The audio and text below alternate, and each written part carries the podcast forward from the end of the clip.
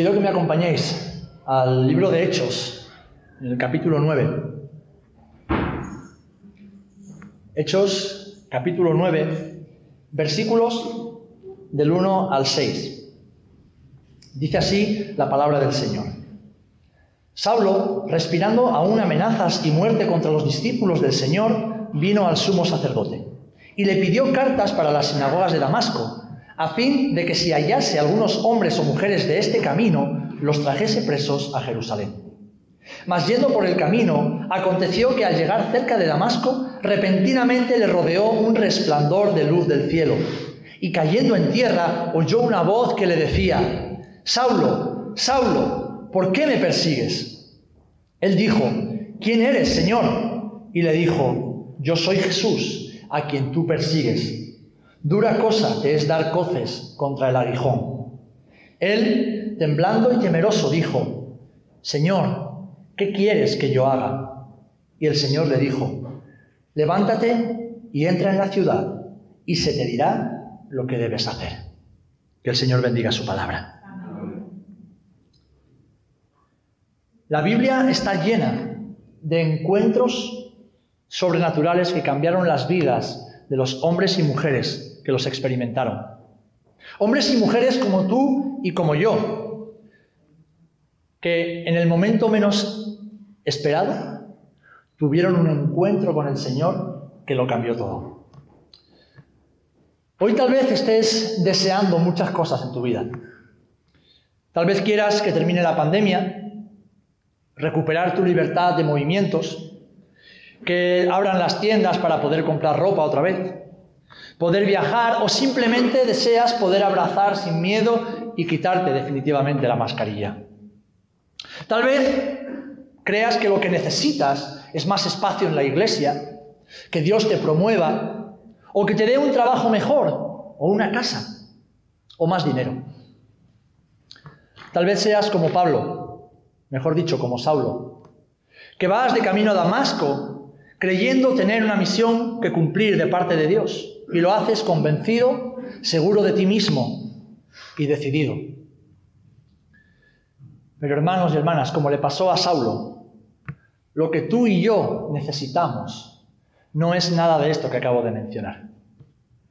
Lo que tú y yo necesitamos es tener un encuentro sobrenatural con el Dios sobrenatural. Amén. Un encuentro sobrenatural con el Dios sobrenatural. Fue lo que le pasó a Pablo. Fue lo que le sucedió a este hombre, que iba convencido y lleno de sí mismo, seguro de sí mismo, a cumplir, según él, la misión de Dios.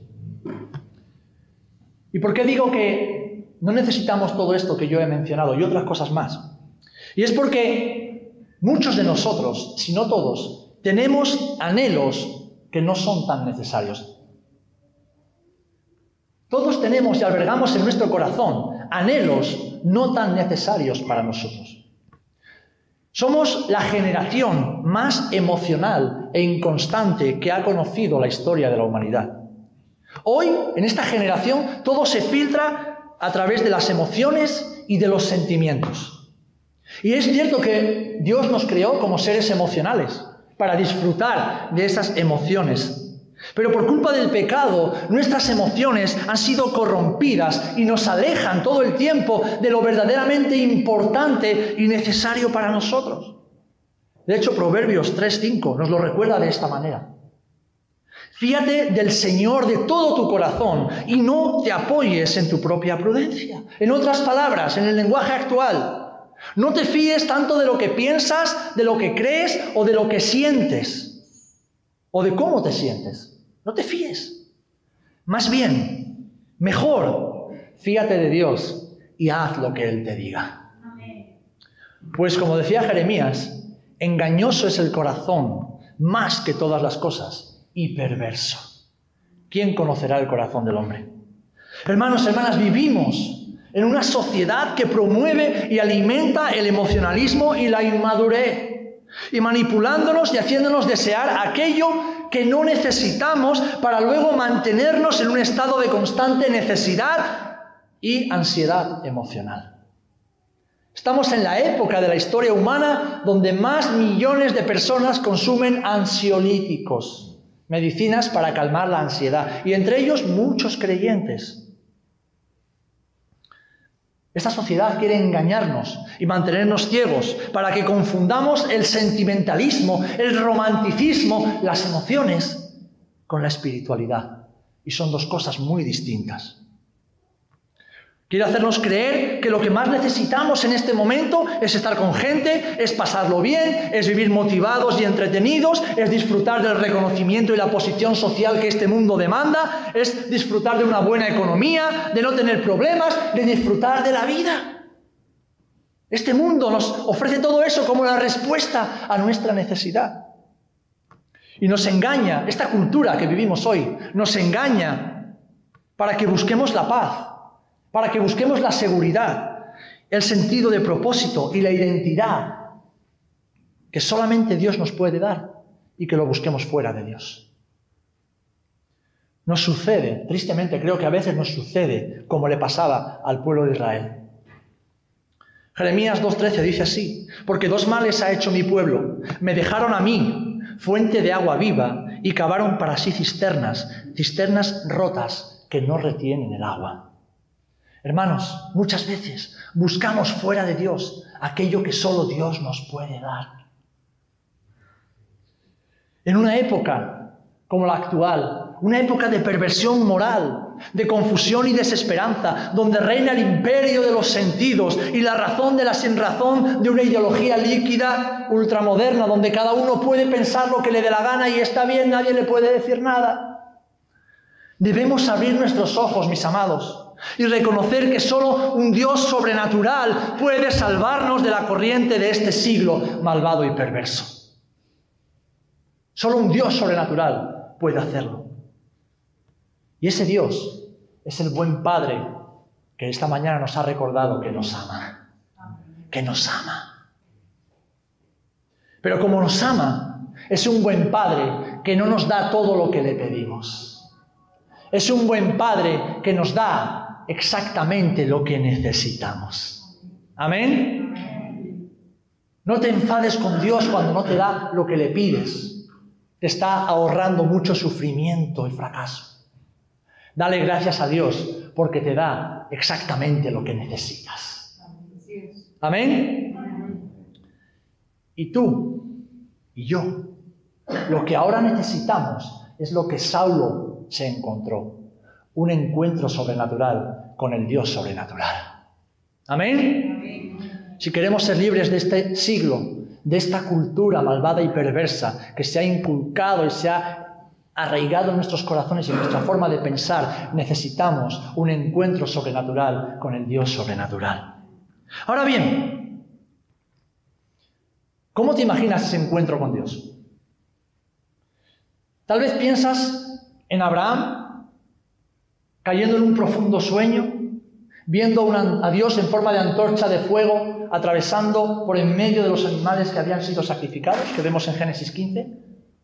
O piensas en Jacob luchando con el varón hasta rayar el alba, en Génesis 32. O tal vez vas a Éxodo 3 y te piensas que un encuentro con Dios es como estar delante de una zarza ardiendo como le pasó a Moisés. O, como nos decía el hermano, estamos ahí en una cueva encerrados como Gedeón, y entonces el Señor se nos aparece.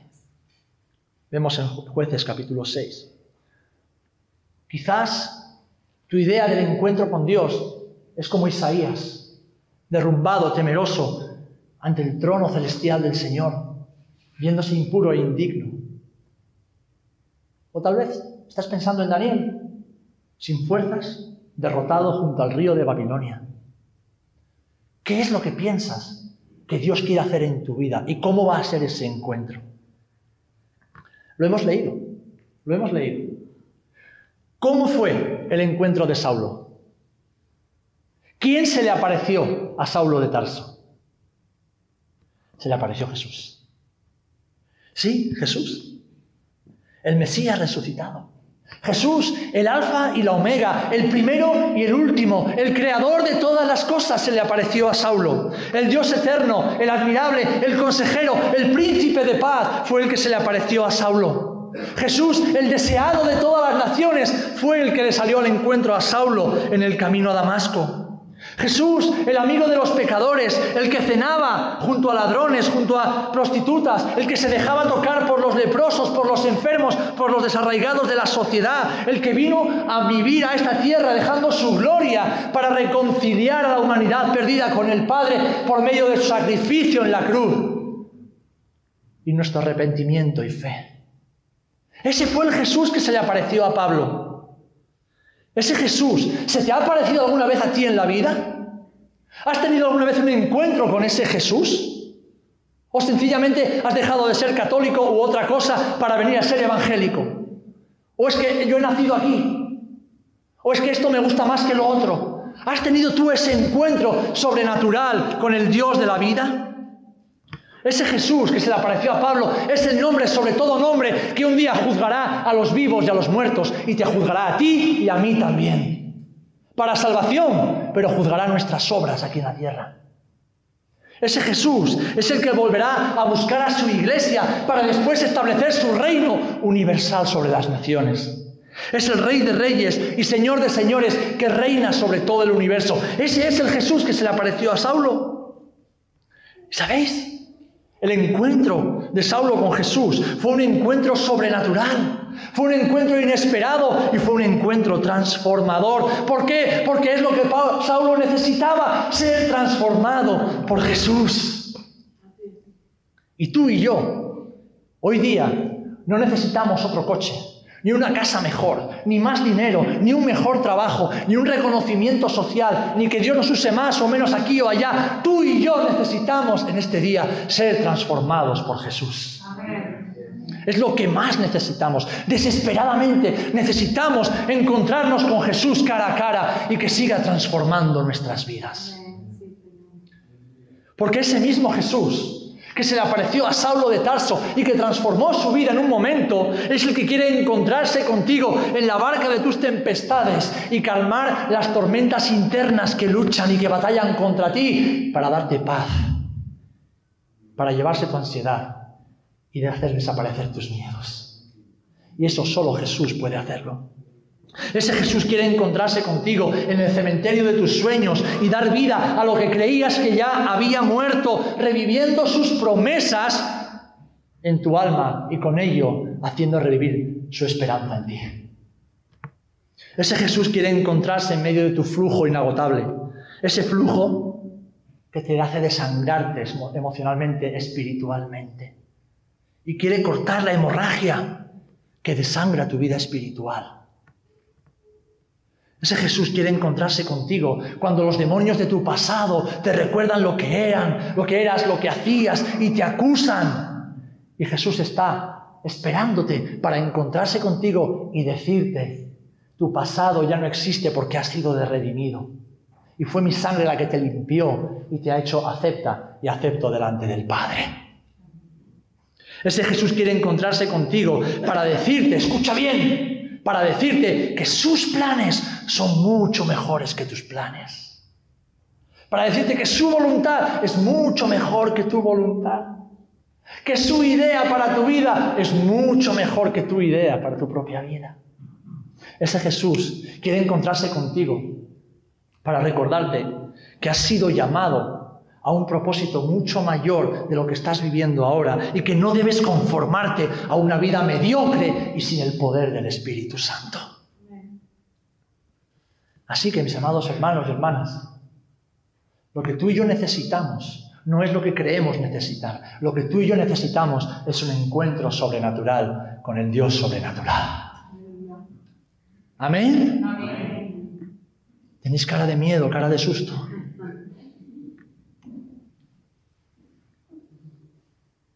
¿Por qué necesitamos ese encuentro? ¿Por qué necesitamos ese encuentro? Porque necesitamos un cambio. Necesitamos un cambio sobrenatural en nuestras vidas. Déjame decirte que Jesús no quiere que sigas como hasta ahora. Déjame decirte que Jesús no está contento en cómo estás llevando tu vida como hasta ahora. Que tú estés contento no quiere decir que Dios esté contento. Y esto no quiere decir que Dios no te ame, porque su amor es incondicional. Pero Dios es un buen Padre que ve mucho más allá de lo que nosotros vemos. ¿Por qué necesitamos ese encuentro sobrenatural, mis amados hermanos? Porque Dios aún no ha terminado con nosotros. ¿Amén? ¿Tú crees que ya has llegado a la meta? Si nada más estás empezando. Si nada más estás en los primeros pasos, da igual que lleves 20, 30 años en el Evangelio, estás empezando. ¿De qué tienes que vanagloriarte? De nada. El Señor no ha terminado contigo, no ha terminado conmigo. Y a mí esta realidad me encanta. Me encanta levantarme por la mañana y decir, Señor, hace 30 años que te conozco, pero sé que me quedan 30 millones de galaxias por conocerte. Señor, hace tanto que te conozco, llevo tantos años sirviéndote, que es que ya ni, me acuerdo, ni, ni recuerdo cómo era mi vida sin ti. Sí, sé que estaba muerto, pero es, tan intensa mi relación contigo. Pero saben, nada más que pongo los pies en el suelo levantándome de la cama, esto empieza a funcionar. Y el pecado empieza a actuar. Esto empieza a dar vueltas. Y entonces las intenciones engañosas del corazón empiezan a actuar. Y digo, Señor, necesito, necesito un cambio. Necesito una transformación. Necesito ser ese hombre que tú has diseñado. Yo lo necesito, tú lo quieres y este mundo está esperando por ello. Y eso es lo que tú necesitas. Porque Dios no ha terminado contigo. Su propósito en ti aún no se ha completado y quiere seguir transformándote a la imagen de Jesús. Amén. Hermano, hermana, debes reconocer que hay demasiadas áreas de tu vida que no reflejan a Jesús y que impiden el fruto abundante en tu vida. Hay muchas hojas y ramas en ti que sí, aparentemente, externamente te hacen lucir frondoso, bonito y hasta espiritual, pero son hojas y ramas que no dan fruto como la higuera que Jesús maldijo, porque están robando la savia de la vida de Dios en ti, haciéndote aparentar lo que no eres y desviándote del propósito de Dios para tu vida.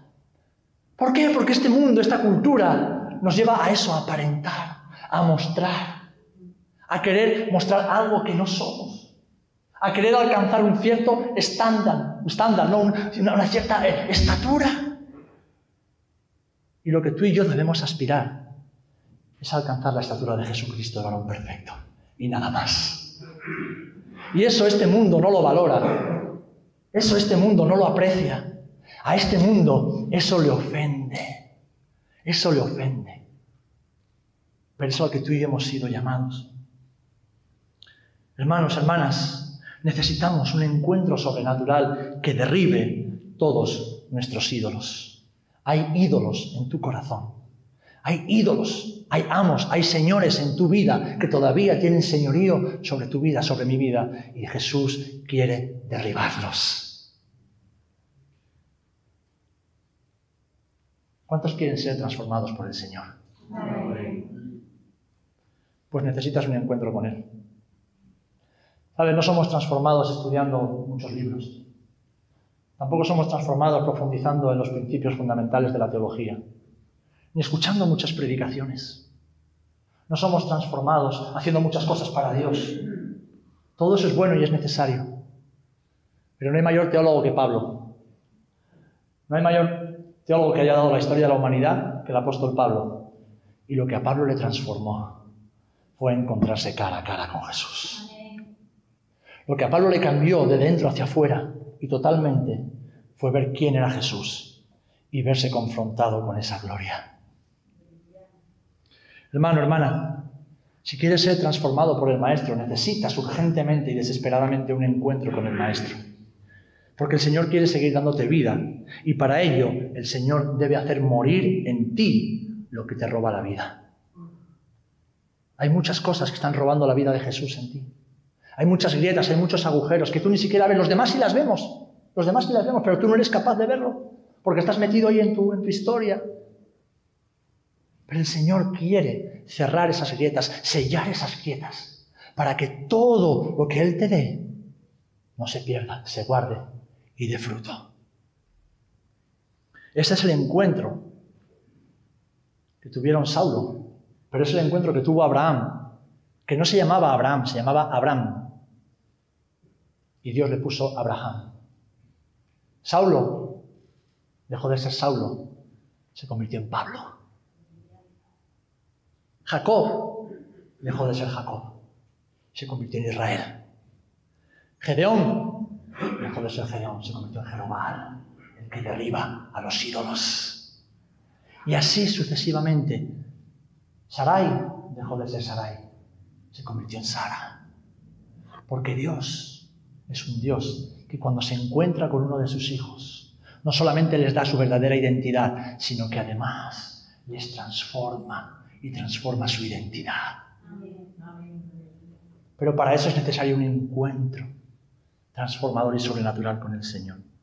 Y como todos ellos, y Saulo, como hemos leído, tú y yo, vamos a pasar por tres fases en ese encuentro que son imprescindibles para que Dios haga algo sobrenatural en nosotros. En primer lugar, lo leemos en el versículo 4. Dice que y cayendo a tierra oyó una voz que le decía, Saulo, Saulo, ¿por qué me persigues? Saben, muchos falsos predicadores a lo largo de la historia y hoy más que nunca presentan a un Jesús blando, a un Jesús romántico, a un Jesús que lo permite todo en nuestras vidas, como un colega de aventuras que justifica todo lo que hacemos y que a quien no le ofenden nuestros pecados. Un Jesús completamente lejano de la Biblia y de la Escritura. Pero un encuentro con el Dios sobrenatural, como tuvo Saulo y tuvieron todos los siervos y siervas del Señor, nos humillará, dejando al descubierto nuestras miserias y nuestro pecado ante su santidad. ¿Sí? Porque hay pecado y miseria en nuestra vida todavía. Y cuando nos confrontamos con la gloria de Jesús, todo eso queda expuesto, queda manifiesto, porque la luz manifiesta todas las cosas. Y nos pasará como le pasó a Pedro. Pedro había caminado con Jesús, le había visto hacer milagros a Jesús, pero de repente un día cansado vuelve después de no haber pescado nada y Jesús le dice, no, Pedro, echa en el otro lado, boga mar adentro y echa en el otro lado. Y Pedro le obedece. Es verdad que Pedro no estaba de acuerdo con Jesús. Le dice, Señor, es que hemos estado toda la noche y no hemos pescado nada, pero en tu palabra yo echaré las redes. Y entonces fueron y echaron las redes y pescaron tanto que es que las redes se rompían y tuvieron que llamar a otros. ¿Y qué hace Pedro? ¡Wow, Jesús, eres un máquina! Eres mi colega, qué bien que soy tu amigo. ¡No! Señor, apártate de mí, que soy hombre pecador. Eso es lo que hace un encuentro con Jesús, nos humilla. Nos hace ver que somos indignos, que estamos sucios. Y entonces es cuando Pedro, el Señor, nos da nuestra verdadera identidad. ¿Qué hizo Jesús? Le cambió la identidad a Pedro. Pedro, no te preocupes. Yo sé que eres indigno, pero yo te doy dignidad. Yo sé que eres impuro, pero yo voy a morir por ti para purificar tus pecados. Ahora, ya no serás un pescador de peces. A partir de ahora, serás un pescador de hombres. Porque cuando tenemos un encuentro con Jesús, ese encuentro, si es real, nos humilla, porque ¿quién podrá permanecer en pie delante de la presencia del Dios vivo? Nadie, nadie, nadie. Jesús quiere humillar nuestro corazón para quebrar el orgullo y la altivez que nos, que nos estorban en nuestra relación con Él. A ti no te estorban tus hijos, tus hijas, el trabajo, el tiempo, ni la vecina que hace ruido todas las noches. A ti no te estorba eso. Lo que te estorba para relacionarte de una forma sana y correcta con Jesús es tu orgullo, es tu altivez, es tu prepotencia, porque es la mía. Es lo único que nos estorba, nuestro yo. Lo que yo pienso, lo que yo creo, lo que a mí me parece. Y claro, todo eso se manifiesta en horas con el móvil, con las redes sociales afanándonos en trabajar y hacer cosas para llenar un vacío que solo Dios puede llenar. Llenando nuestros corazones con relaciones, con amistades, con noviazgos que fracasan uno tras otro. Llenando nuestras vidas con basura que este mundo nos ofrece. ¿Y para qué? Para dejarnos engañados y destruidos. El Señor quiere quebrar nuestro orgullo y nuestra altivez como hizo con Saulo.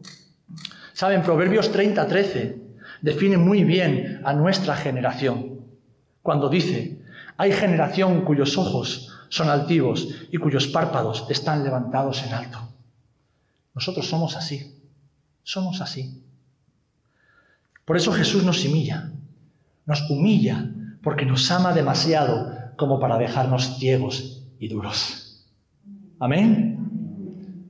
Nos humilla porque nos ama demasiados, nos ama demasiado. No quiere que sigamos así. No quiere que sigamos tercos, no quiere que sigamos viviendo paralelos a Él, quiere que vivamos en intimidad con Él. No quiere que lo sigamos de lejos, haciendo parecer que estamos cerca. Quiere que caminemos pegaditos a Él todo el tiempo. Pero para caminar junto a Jesús, nosotros tenemos que morir. El yo tiene que morir. Porque la santidad y la impureza no pueden tener comunión. Y es cierto que hemos sido santificados por su sangre, pero siendo santificados por su sangre, muchas veces nos manchamos con el pecado y con lo que este mundo nos bombardea. El Señor nos ama tanto que quiere destruir todo lo que nos separa de Él. Todo, todo. Y es que un encuentro sobrenatural con Jesús, escucha bien esto hermano, hermana, un encuentro sobrenatural con el Dios vivo nos hará ver cuán miserables y pecadores somos, como le pasó a Pedro. Lo somos ante su presencia, hasta caer humillados y reconocer cuánto lo necesitamos. Amén. En segundo lugar, este encuentro con Jesús nos llevará, como vemos en el versículo 5, a decir, ¿quién eres, Señor? Jesús se revela. Dice, yo soy Jesús, a quien tú persigues. Tú y yo ya sabemos quién es Jesús, ya lo conocemos. Pero después de estar rostro a tierra, el Señor quiere que hagamos algo. Y es reconocer su señorío. Porque saben cómo le pasaba a Saulo antes de ese encuentro, muchos de nosotros vivimos a nuestra manera. Y tenemos que ser honestos, vivimos a nuestra manera. Y le llamamos Señor. Soy cristiano, voy al culto, estudio la Biblia. Pero hacemos como los religiosos, que también eran del pueblo de Israel, que también conocían la Biblia. Y Jesús les decía, pero ¿por qué me llamáis Señor, Señor y no hacéis lo que yo os digo? Muchas veces vivimos de acuerdo con nuestra opinión, con nuestra sabiduría humana, con nuestros deseos, en base a nuestros impulsos. Y despreciamos todo el consejo de Dios y despreciamos a los instrumentos que Dios nos manda a través de personas para instruirnos en el camino del Señor. Somos como Pablo de camino a Damasco, señores de nosotros mismos y de nuestro destino. Por eso, mis amados hermanos, porque no somos mejores que Saulo, necesitamos un encuentro sobrenatural con Jesús. Para que humillados de rostro a tierra, porque es lo que se hace delante del Rey, reconozcamos que Él es el Señor. Amén. ¿Sabes? Él es el Señor. No, Él no es Diosito, ni papaito, ni papito lindo, ni nuestro coleguita, como muchas veces escuchamos por ahí. No, no, Él no es eso. Ya no es el siervo sufriente colgado en la cruz del Gólgota. No, no, Él no es eso. Ahora Él es el Cristo glorioso sentado en el trono a la diestra del Padre en los cielos. Ese es el Jesús que se quiere encontrar contigo en este día. Él es el dueño de todo porque el Padre ha sujetado todo bajo sus pies y Él ha derrotado a todos sus enemigos. Ese es el Jesús que quiere encontrarse con tu vida para que tu vida sea transformada. No es un Jesús pusilánime que lo consiente todo, porque es el Jesús romántico que nos hemos inventado esta generación para seguir viviendo enredados en el pecado. Yo lo he dicho muchas veces y no me avergüenzo de decirlo en público. Durante años luchaba con la pornografía, era incapaz de no dejar de consumir pornografía y tenía esa cosa de decir, Señor, pero ¿cómo voy a salir de aquí? ¿Cómo voy a salir de aquí? Bueno, Dios hizo dos cosas. La primera es hacerme sentir su amor, hacerme sentir amado y aceptado. Y la segunda, hacerme sentir su terror. Todavía recuerdo una vez, hace años, que después de haber consumido pornografía, vino sobre mí una convicción de pecado tan grande, un terror tan grande, que el Señor me dijo, o lo dejas o te mato. Porque Él no quería perder mi alma. O lo dejas, o te quito todo lo que te he dicho que te voy a dar. Y me sobrevino un terror tan grande que dije, no, Señor, no, Señor. Hoy los teólogos ultramodernos presentan un Dios blando, un Dios de pacotilla, que pasa por alto las ofensas. Un Dios acorde a esta cultura. Pero ese no es el Jesús de la Biblia. Ese no es el Jesús de la Biblia. El Jesús de la Biblia es Jehová de los ejércitos. Es el temible Dios de Israel que no comparte su gloria con nadie. Con nadie. Y contigo tampoco. Conmigo mucho menos. Necesitamos un encuentro sobrenatural que cambie nuestras vidas de forma sobrenatural. Porque así a Dios no le vale. Reconocemos su señorío. ¿Y qué es lo tercero que va a pasar en ese encuentro? Versículo 6. Fíjate lo que te acabo de decir. Terror. Versículo 6. Temblando y temeroso, dijo, ¿qué quieres que yo haga? temblando y temeroso. Mira, si nunca has temblado delante de la presencia de Dios, es que realmente no has tenido un encuentro con Dios todavía. Si no has sentido terror al ver la santidad de Dios, un terror envuelto en amor, en gracia, en perdón, en misericordia, pero terror del Dios Santo, es que todavía tú no has tenido un encuentro con el Dios de la Biblia. Te lo habrás imaginado un poquito, te habrás emocionado un poquito, pero un miserable, una miserable como tú y como yo, ante la presencia santa, pura del Dios de la Biblia, no puede hacer sino temblar. Y no de miedo a perder la salvación, sino decir, ay Señor, ay Señor. ¿Qué hizo Pablo? Él se humilló rostro a tierra, reconoció que era Jesús el que le hablaba y después rindió su voluntad rindió su voluntad. Este encuentro sobrenatural, mis amados hermanos, nos llevará a rendir, como hizo Saulo, nuestra voluntad totalmente a Él. Fijaros qué respuesta más sencilla y maravillosa. Señor, ¿qué quieres que yo haga? ¿Qué es lo que quieres que haga? ¿Qué le está diciendo? Mira, Señor, yo iba de camino a Damasco pensando que estaba haciendo tu voluntad, pero me acabo de dar cuenta sin que me digas nada que estaba equivocado. ¿Qué es lo que quieres que yo haga? Es lo que hace un encuentro, una convicción de un encuentro con Jesús. Que al momento renunciamos a nuestra voluntad, a nuestros deseos, a nuestros planes, a nuestro propósito decimos, Señor, es tu voluntad, no es la mía, ¿qué quieres que yo haga? Eso es lo que el Señor quiere hacer en tu vida, para que abraces su voluntad, para que anheles sus deseos, para que ames sus planes. Porque mientras somos dueños, hermanos, escúchame bien, mientras somos dueños de nuestras vidas, somos esclavos del pecado, de los temores, de las dudas y de la inseguridad. Mientras tú llevas las riendas de tu vida, el pecado te asedia y te vence. Mientras tú llevas las riendas de tu vida, vives rodeado de temor y de inseguridad. Mientras tú llevas las riendas de tu vida, eres esclavo, no eres libre. Porque nuestra libertad está en Cristo. Nuestra libertad, nuestra verdadera libertad está en someter nuestra voluntad libremente al Señor. Porque rindiendo nuestra voluntad, pasaremos de ser señores a ser como Pablo, los siervos, los doulos, los esclavos de Jesús. Alguien dirá, ¿cómo que esclavo? Si el Señor me ha hecho libre, sí, libre del pecado, libre de ti mismo, que eres tu peor enemigo, libre de la muerte y la condenación eterna, pero te ha hecho libre para que libremente te hagas esclava y esclavo por amor de Jesús. Sierva y siervo del Dios Altísimo. Y no hay rango, no hay categoría más importante ni más gloriosa que ser un siervo y una sierva del Señor. Ahora bien, dirá, pero bueno, pero es que eso de esclavo me suena, bueno, déjame leerte la Biblia. Porque cuando Jesús murió en la cruz, no lo hizo solamente para que tú te sintieras bien, uy, qué bien, soy una hija de Dios, Ahora ya puedo ir al culto, ya sé que Dios me ha perdonado, cuando pase esta vida me voy al cielo. Dios hizo algo más.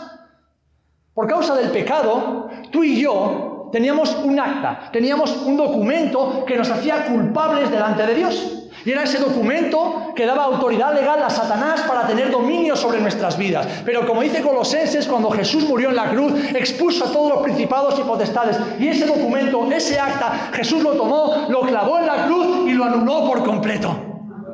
Es decir, le quitó el derecho legal que Satanás tenía sobre el ser humano. ¿Y para qué? ¿Para qué? Para ahora él tener derecho legal sobre tu vida. Primera de Corintios 6:20 dice así, porque habéis sido comprados por precio. ¿Cuál fue el precio? La sangre de Jesús.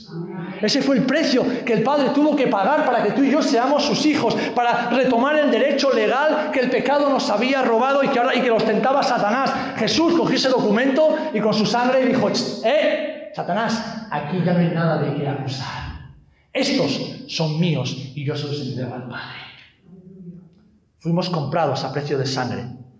Así que glorificar a Dios en vuestro cuerpo y en vuestro espíritu, pues son de Dios. Hermano, hermana, tu vida no es tuya. Tu tiempo no es tuyo. Lo que tú posees no es tuyo. Le pertenece al que lo compró con la sangre de Jesús. ¿Y qué forma hay más maravillosa de glorificar a nuestro Padre que rindiéndole toda nuestra voluntad? La obediencia no es cantar, la obediencia no es hacer buena música, ni siquiera levantar las manos y decir, Señor, yo te adoro, no.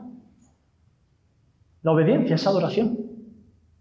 La obediencia es adoración. Y la obediencia es la adoración más pura que Dios espera de uno de sus hijos. Lo tenemos ya en el Antiguo Testamento. ¿Recuerdan cuando Saúl ofreció sacrificio y luego quiso justificarse delante de Samuel? Y Samuel le dice, ¿pero qué has hecho, loco? ¿Qué es lo que demanda el Señor? ¿Demanda sacrificios? ¿Demanda holocaustos? No, si tus obras y mis obras, dice Isaías, que son como trapos de inmundicia, lo que tú puedes hacer para Dios es como una compresa de mujer manchada de flujo de sangre menstrual. Con eso lo compara la Biblia. ¿Qué miseria le podemos nosotros entregar al Señor? No, lo que le podemos hacer es sencillamente obedecerle, rendir nuestra voluntad y decir, Señor, ¿qué quieres que yo haga cada día y a cada segundo de nuestra vida? Y hasta que tú no llegues a ese punto, Dios seguirá buscando tener un encuentro sobrenatural contigo para quebrar tu orgullo, para quebrar tu soberbia, para quebrar tus miedos, tus inseguridades. Y yo espero que lo hagas antes de que Dios toque lo que más te duele. Antes me compartía mano algo que lo quiero compartir porque es algo que lo he visto en la vida de personas y siervos del Señor. Que Dios les avisó y les habló y los exhortó durante tiempo a rendir su vida a Él. Y he visto a pastores perder a sus hijos por su rebeldía, por su ofecación. He visto a pastores perder el ministerio, perder a su familia, perderlo todo por no hacer caso al Señor. Y cuando veo a hombres y mujeres, hermanos y hermanas en la fe, a los cuales amo, vivir de espaldas a Dios, endureciendo su cerviz, oro y digo, Señor, que vayan al encuentro contigo antes de que tú toques algo que les duele.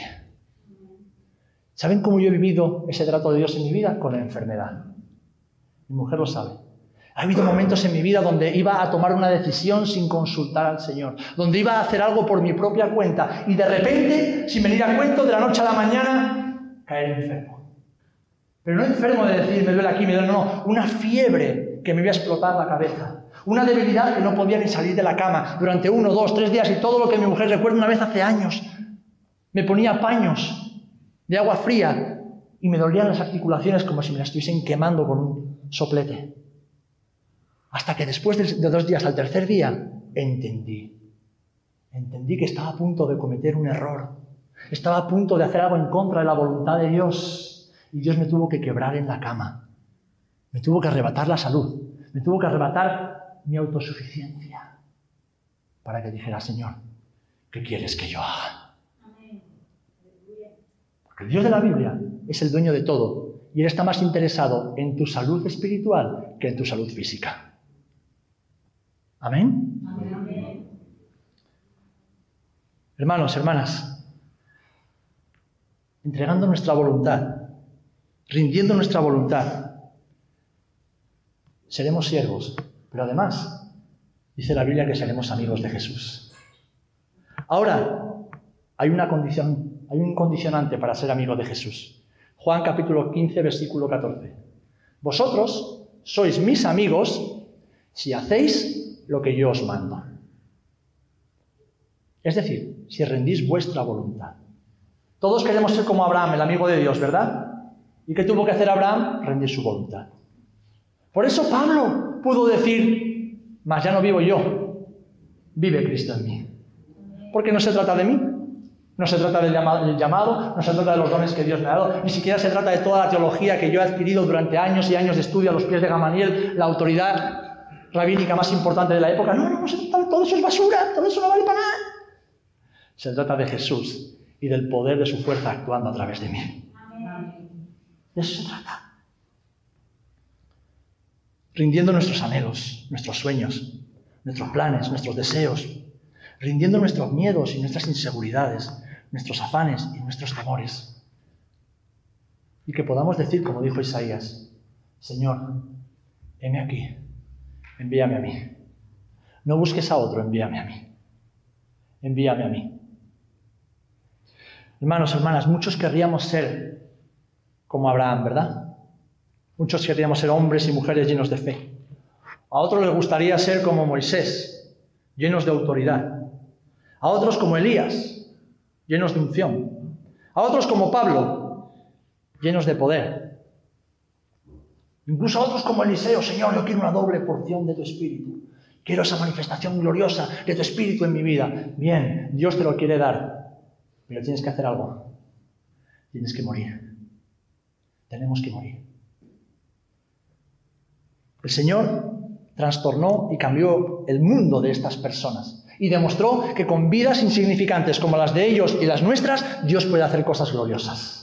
Pero todos y cada uno de ellos, no solamente se les fue cambiado el nombre, es que tuvieron que morir a su yo, tuvieron que morir a su ego, tuvieron que morir a su yo quiero, yo pienso, yo opino. ¿A quién le importa lo que tú piensas y lo que tú opinas? De lo que se trata aquí es de lo que Dios piensa y lo que Dios opina.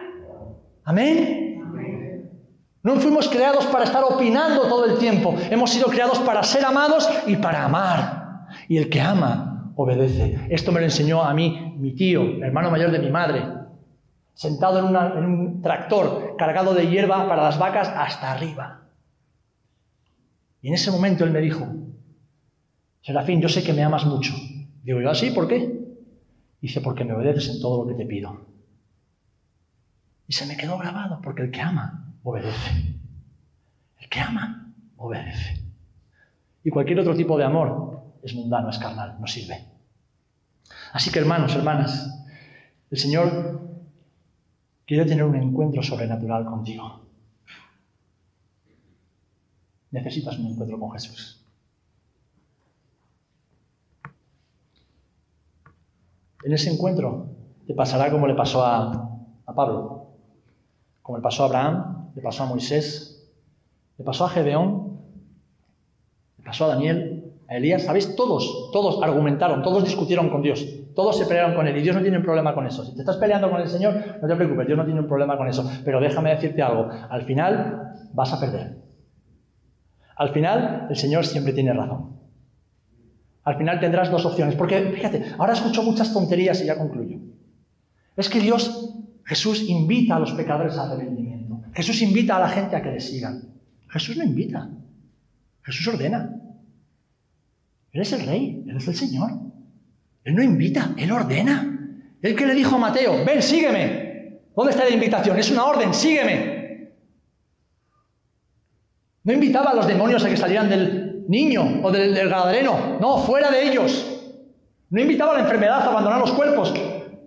Ordenaba porque Él creó y ordenó todas las cosas con el poder de su palabra. Así que Jesús no te está invitando a que te rindas a Él. Jesús nos está ordenando que nos rindamos a Él. Y esa orden nos pone entre una decisión, hacerlo o no hacerlo. Como bien me compartía Manu, Deuteronomio 28, las bendiciones de la obediencia y las consecuencias de la desobediencia. Y no hay gris, no hay sí pero, Hermanos, hermanas, la Biblia es clara, la Biblia es sencilla. Y el encuentro sobrenatural con Dios que tú y yo necesitamos para vivir en esta época, en esta generación tan difícil, nos va a poner, como le puso a Pedro, perdón a Pablo, de rodillas, teniendo que decidir. Yo oro, deseo que tu respuesta sea, Señor, ¿qué quieres que yo haga? ¿Qué quieres que yo haga? ¿Qué quieres que yo haga? Como todos ellos. Tú debes morir también en ese encuentro. Tu yo tiene que morir para dar lugar al hombre y a la mujer que el Señor ha diseñado. Y la pregunta que el Señor nos hace, ¿Estás dispuesto? ¿Estás dispuesto? Déjame decirle que llevo semanas buscando ese encuentro. Porque yo soy el que más lo necesita. Yo soy el que más necesita ese encuentro con Jesús. No se puede imaginar lo necesitado, lo hambriento, lo desesperado que estoy por ese encuentro con Jesús. Porque sé que lo que he dado hasta ahora está bien, pero a mi Jesús ya no le basta. Él quiere más de mí y Él quiere más de ti.